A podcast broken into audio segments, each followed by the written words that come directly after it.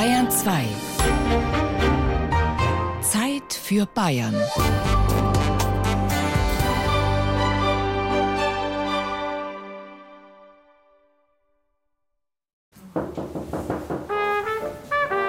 So dürfen wir ganz kurz reinkommen? Wie Sie ja hier sehen, das sind keine geraden Decken. Es ist alles ein bisschen schief und ein bisschen individueller. Oh, das alte Haus, das erzählt so still. Ein Haus ist ein Gedächtnis aus Stein.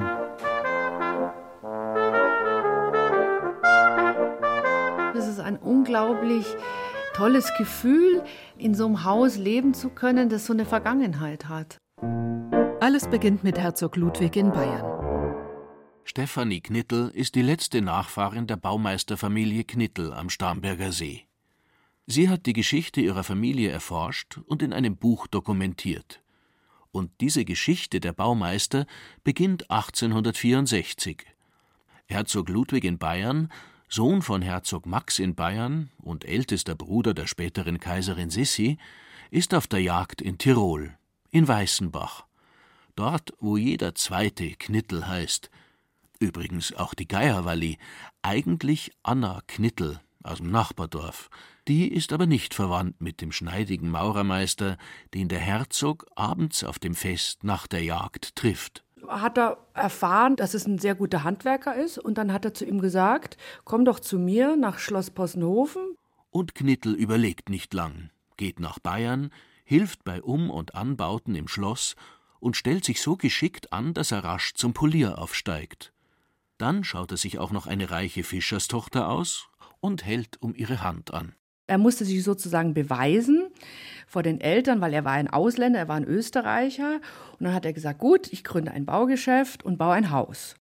Das Haus in der Tutzinger Hauptstraße. 1871 war das, und schon ein Jahr später eröffnet er dort auch sein Baugeschäft. Und genau in dieser Zeit gab es einen großen Aufschwung aufgrund auch dieses gewonnenen deutsch-französischen Krieges. Und da ging es dann aufwärts mit der Konjunktur. Der erste Bauboom zu Beginn der Gründerzeit. In Versailles wird das Deutsche Kaiserreich proklamiert. Und auch in Tutzing ist die Zeit der Bauern und Fischer vorbei. Eben bestand der Ort gerade noch aus 40 Häusern rund ums Schloss, um die Hofmark. Dann aber siedeln sich rasch immer mehr Handwerker auf Wanderschaft und Kaufleute an. Häuser schießen wie Schwammerl aus dem Boden und der geschickte Maurermeister Knittel mittendrin. In gerade einmal fünf Jahren, von 1872 bis 77, baut er 43 Häuser. Entscheidend für die Ortsentwicklung Tutzings war auch der Bau der Bahnlinie. 1854 von München bis Starnberg, gut zehn Jahre später weiter bis Tutzing, Peißenberg und wenig später bis nach Garmisch-Partenkirchen.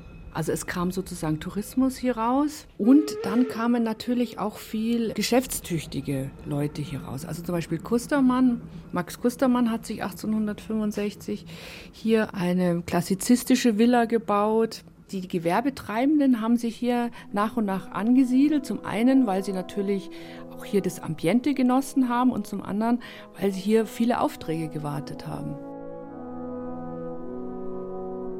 Das war schon cool. Das links war Kuhstall. Aha. Das war ja da oben alles Heuboden. Da fuhren die Heuwagen in, auf den Heuboden rauf. Heute singt er Tristan, morgen fährt er Mist an. So redete man über den Heldentenor, den es von München nach Tutzing zog.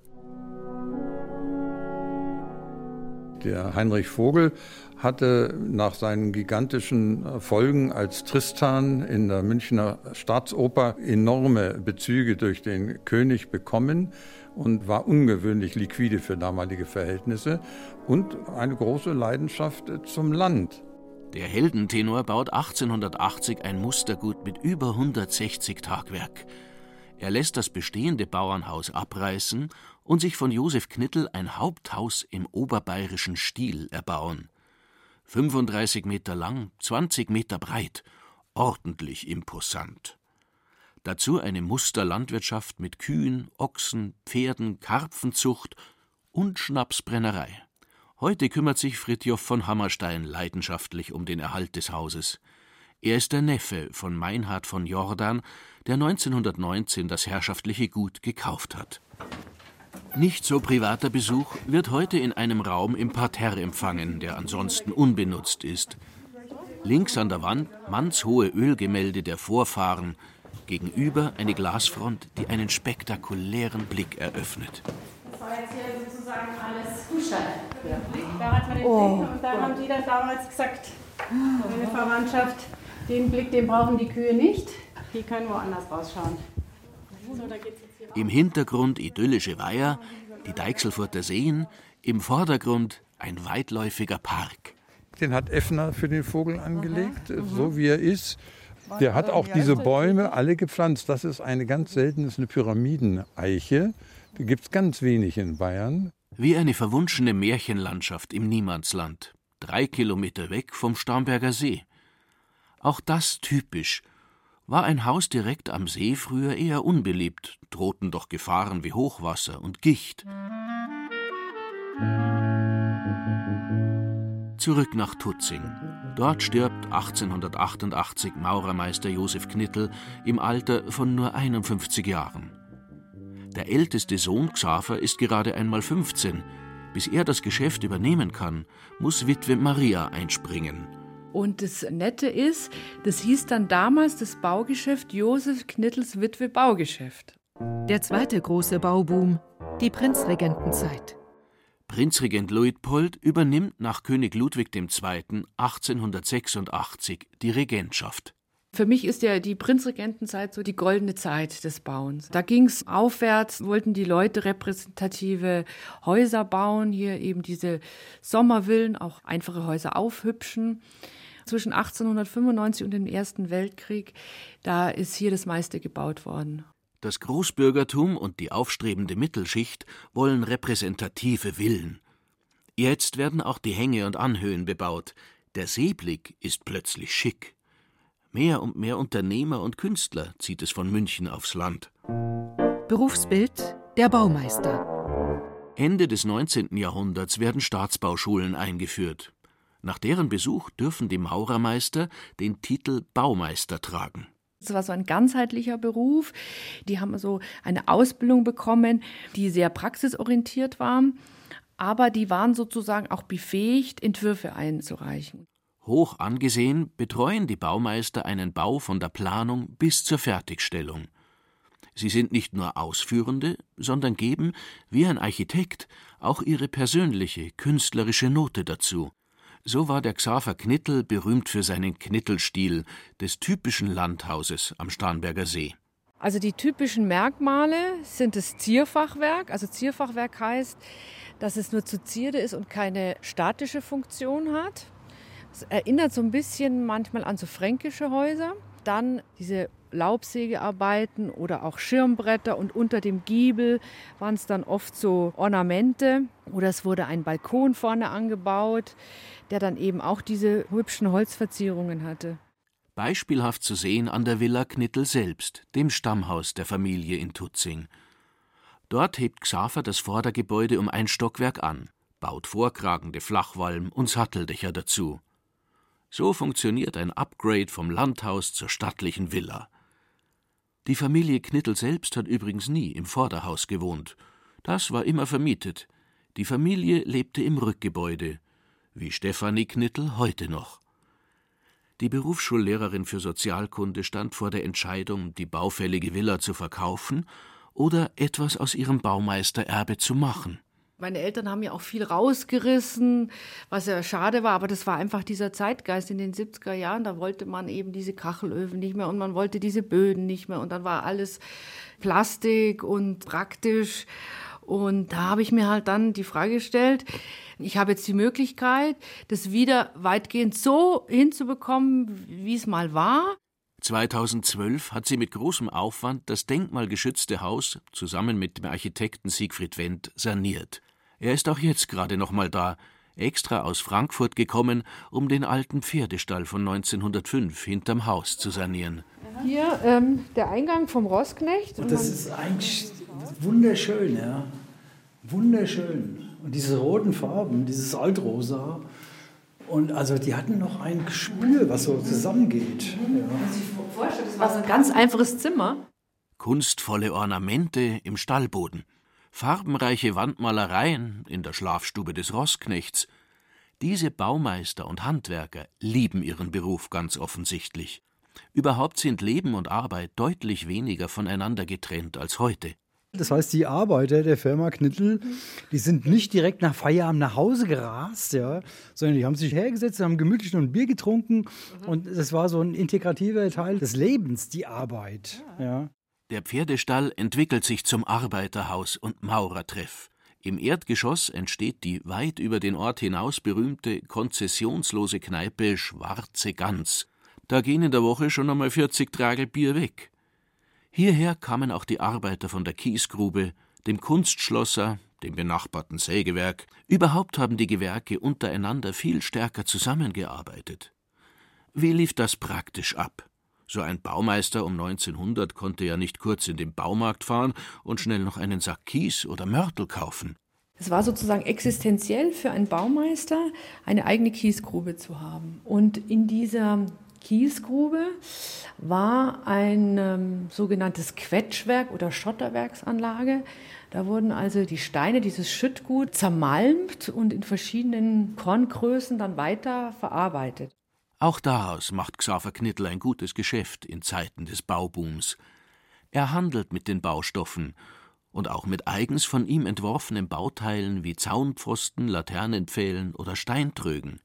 In ihrer Hochzeit um die Jahrhundertwende realisiert die Baufirma Knittel 250 Bauprojekte in grad mal 13 Jahren und beschäftigt über 350 Mitarbeiter.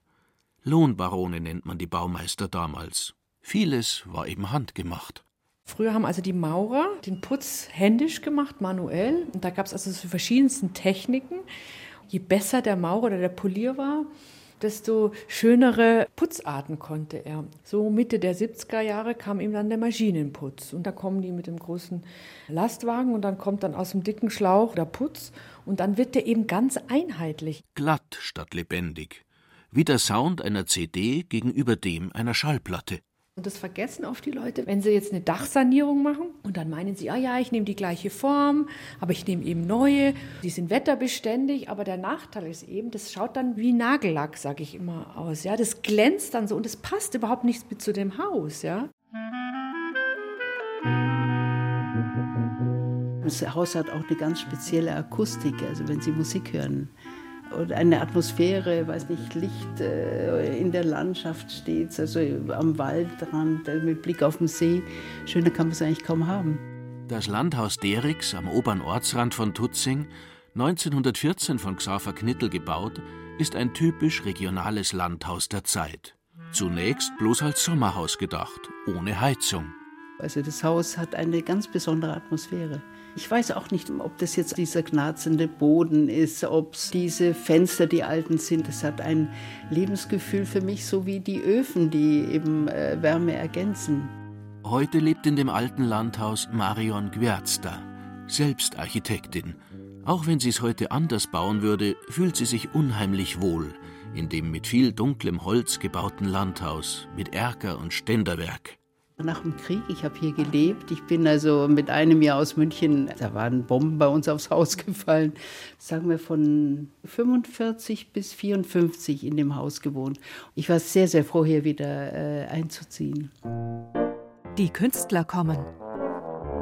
Das ist hier einmal eine mit meinem Vater hier auf dem Balkon und mit Christian Morgenstern. Der war gut mit ihnen befreundet. Das muss also so um 1910 etwa gewesen sein. Er hat versucht, die Ehe meiner Großeltern zu, zu retten und da sieht man sie bei in ein ernsthaftes Gespräch vertieft. Christian Frexer, Enkel der Dichterin Margarete Beutler. Er kommt so oft er kann von Hamburg in das Landhaus in Seeheim bei Münsing. Hier am Ostufer hatte die Bautätigkeit deutlich später eingesetzt mussten doch alle Materialien, außer Holz, erst einmal per Schiff vom Westufer hergeschafft werden. Und hier am Ostufer gibt's auch noch günstigere Häuser, weil keine Bahn hinfährt. Margarete Beutler kauft 1920 das von Xaver Knittel erbaute kleine Waldhaus. Christian Morgenstern war es übrigens nicht gelungen, ihre Ehe zu retten. Margarete Beutler bleibt alleinerziehend Und ähnlich wie Franziska Gräfin zu Reventlow verkehrt auch sie in der Münchner intellektuellen Szene, in der Münchner Bohème. Zeichnung von Erich Mühsam, den sie bereits aus ihrer Berliner Zeit so um 1900 herum kannte. Der Kontakt blieb wohl erhalten. Nachbarn glaubten zu wissen, dass sie ihn versteckt habe, wo er verfolgt wurde. Es gibt dann ein Gedicht, Leb wohl, Bohem, ich glaube von 1913 oder so, wo es sich wohl aus, aus dieser schönen Zeit verabschieden musste, vermutlich.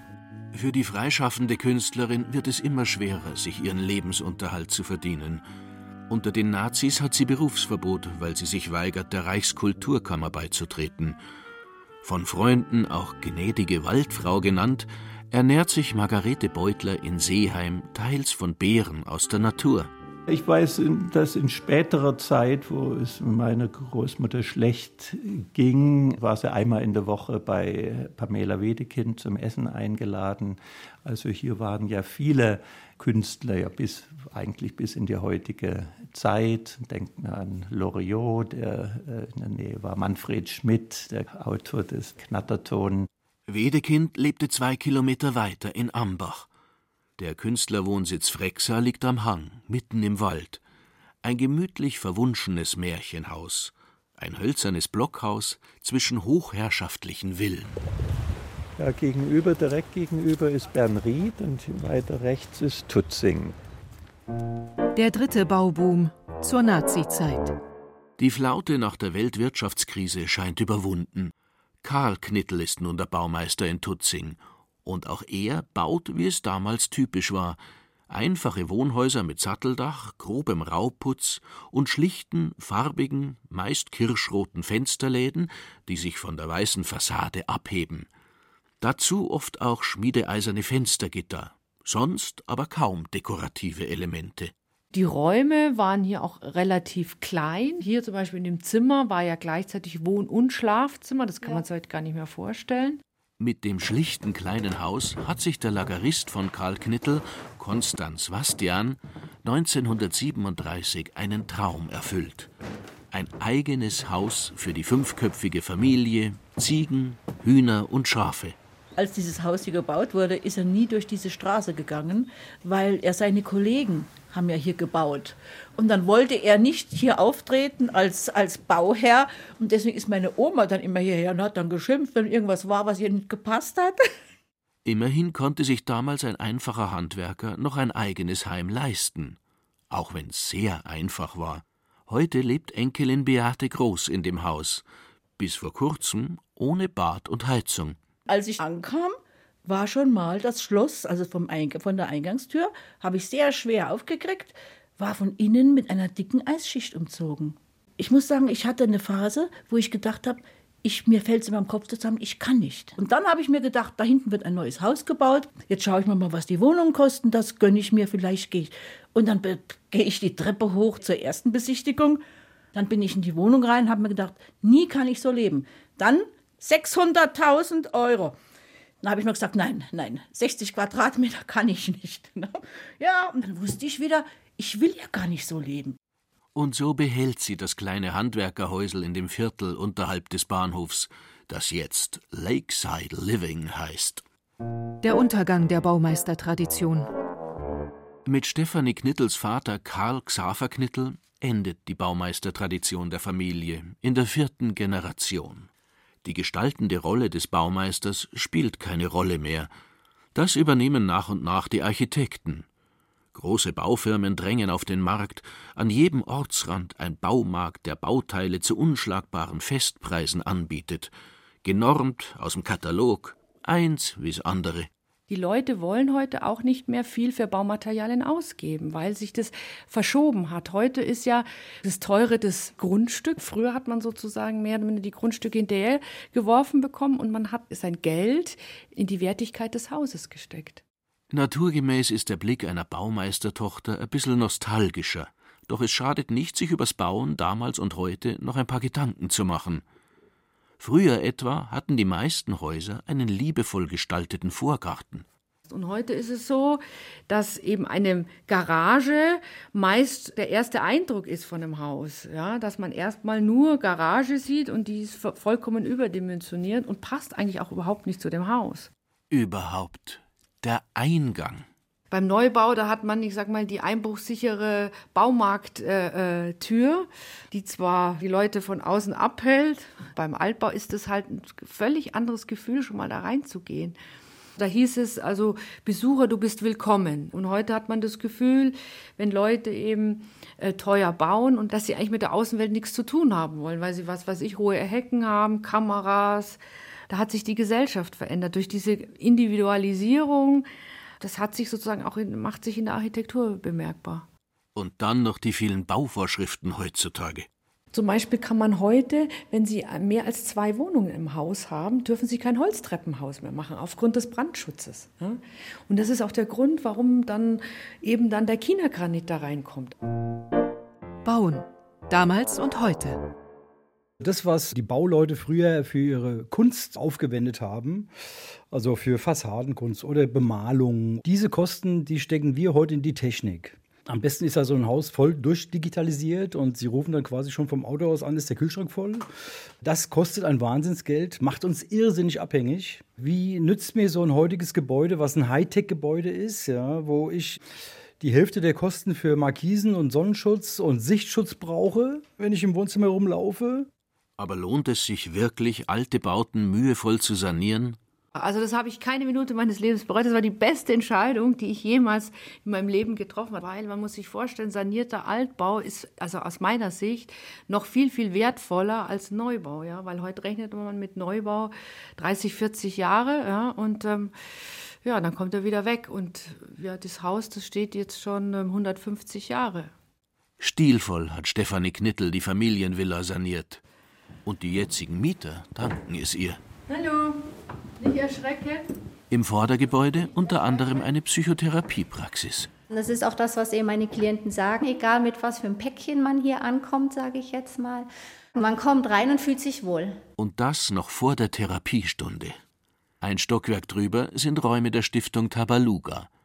Dort werden junge Erwachsene betreut mit schwieriger Kindheit.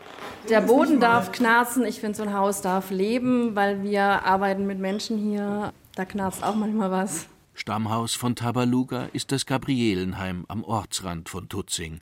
1875 erbaut, selbstverständlich von Josef Knittel, jetzt eine Einrichtung für 21 Kinder und Jugendliche mit posttraumatischen Belastungsstörungen.